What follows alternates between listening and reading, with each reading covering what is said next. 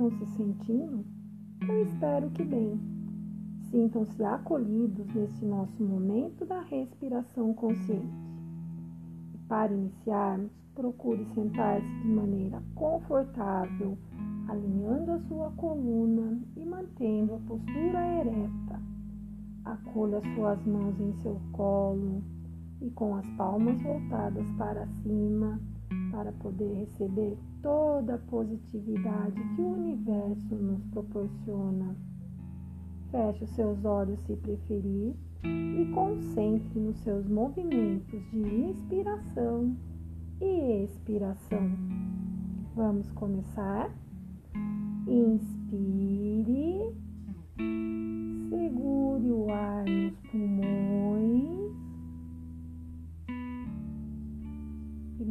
e expire lentamente pela boca. Mais uma vez.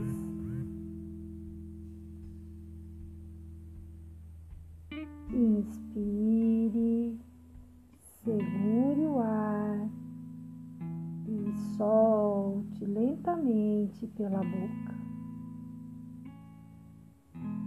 E agora vamos fazer esses movimentos através das nossas narinas, inspirando lenta e profundamente, segurando o ar nos pulmões e soltando com leveza.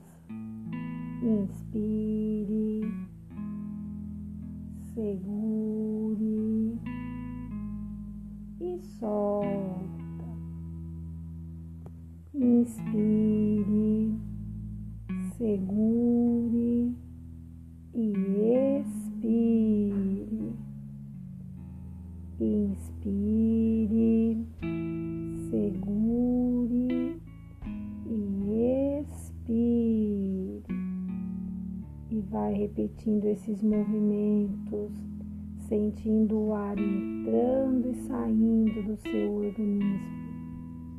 Inspirando e expirando, tendo consciência de toda a vida que este ar lhe proporciona.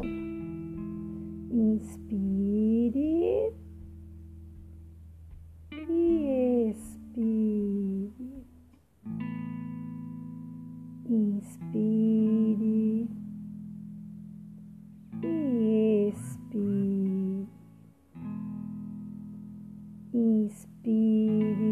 sentindo toda a paz que invade o seu ser. E expire lentamente. Inspire, sentindo a serenidade tomando conta de sua mente. E expire. Inspire e e vai realizando esses movimentos, se concentrando no ar que entra e que sai.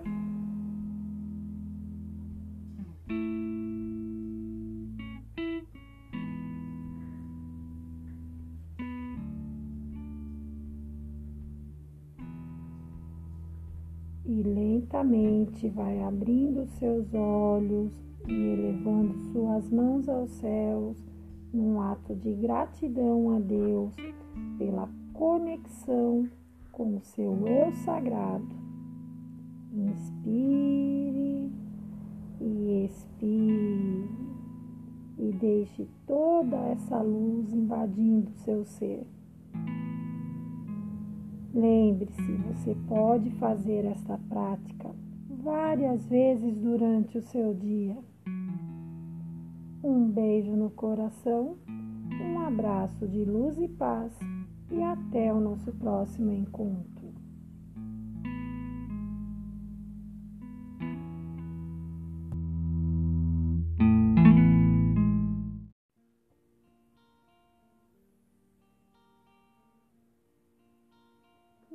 Mensagem fraterna, determinação. Autor João Nunes Maia. É de senso comum das criaturas iluminadas que devemos ter dois tipos de conduta para que possamos estar bem com nós mesmos, copiando às vezes certas áreas da política mundana, a ditadura e a democracia. A ditadura deve ser usada na determinação diante de nós mesmos, dar ordens severas na correção das nossas atitudes para que se corrija o que não deve ser feito, aprimorando o bem em todas as latitudes em que o amor e a caridade sejam um ponto sagrado das atenções. Avançar no campo onde os desleixo invadiu a ordem e fez desaparecer a harmonia, revestir-se de coragem para estabelecer a brandura onde a exigência polui os sentimentos de fraternidade e nunca se esquecer de alimentar o respeito em todos os departamentos em que a educação deve instalar-se, definir no campo imenso da mente as linhas das atitudes e não deixar que os pensamentos sem disciplina invadam os corredores da fala, policiar permanentemente todos os gestos e manter guarda no que deve ser feito essa é a audácia de que deve ser dotado para com o teu mundo inteiro.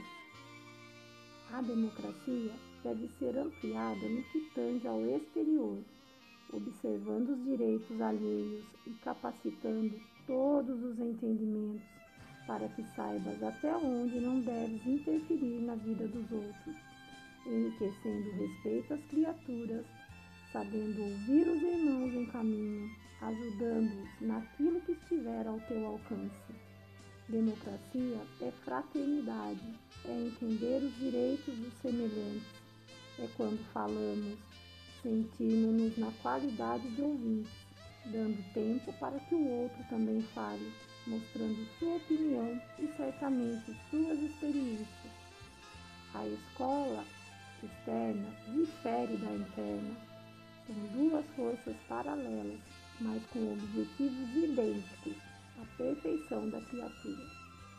A educação interna objetiva o intercâmbio nas esferas exteriores. O homem que já descobriu a si mesmo é valorizado em todas as dimensões da vida. A primeira coisa que fazemos quando desencarnamos, se a nossa disposição for para o bem, é ver o que precisa ser mudado em nossa conduta. Morrer é viajar e o que levamos é somente o que somos. Essa é a realidade. Se já sabemos desta verdade, por que não começarmos a nos educar quando na carne? Ganhamos tempo, ganhamos espaço e ganhamos paz. O esquecermos a nós mesmos de que as escolas de iniciação nos falam é esquecer aquilo em que somos errados.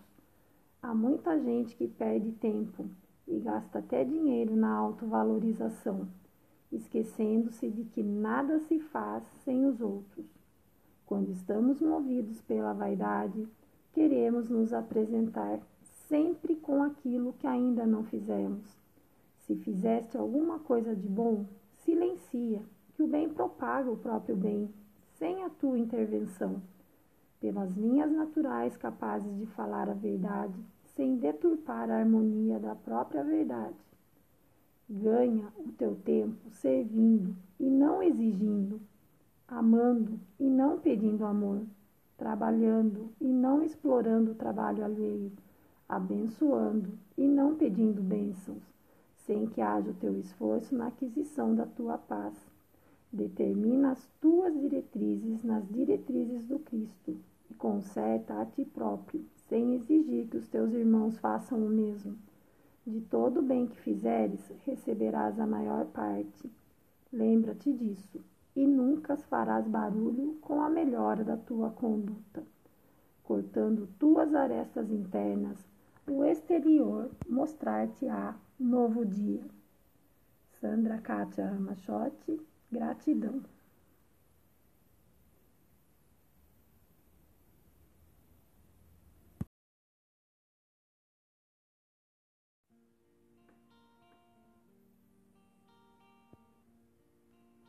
Mensagem fraterna. Vigia o que falas. Autor João Nunes Maia. A tua boca é um canal que obedece cegamente a tua mente. Se as tuas ideias forem negativas, rolarão como pensamentos malfeitores na tua fala, e esta corromperá aqueles que te ouvem. És responsável pelo que dizes aos ouvidos dos teus companheiros. Vela o que conversas com teus irmãos. Presta bem atenção à formação das tuas ideias e disciplina tuas emoções para que não venhas a cair nas tentações do mal, que sempre espreita a coletividade. Vigia constantemente teus pensamentos e não te esqueças de fazer o mesmo com o que falas. Deixai de sejar o amor em teu coração e alimenta esse princípio divino em tua vida, para que a tua paz seja duradoura.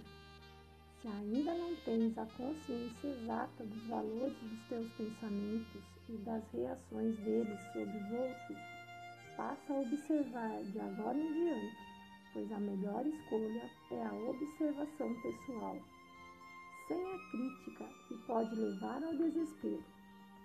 A tua palavra é uma semente vicejante Onde cai, pode germinar com traços do teu compromisso e mais tarde poderá alterar a tua conduta e te forçares a responder por ela, colhendo os frutos do que plantaste.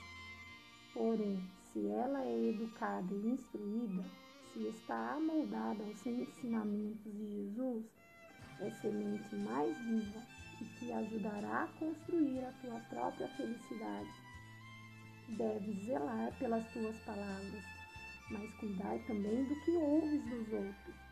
A influência danosa pode perturbar a nossa conduta.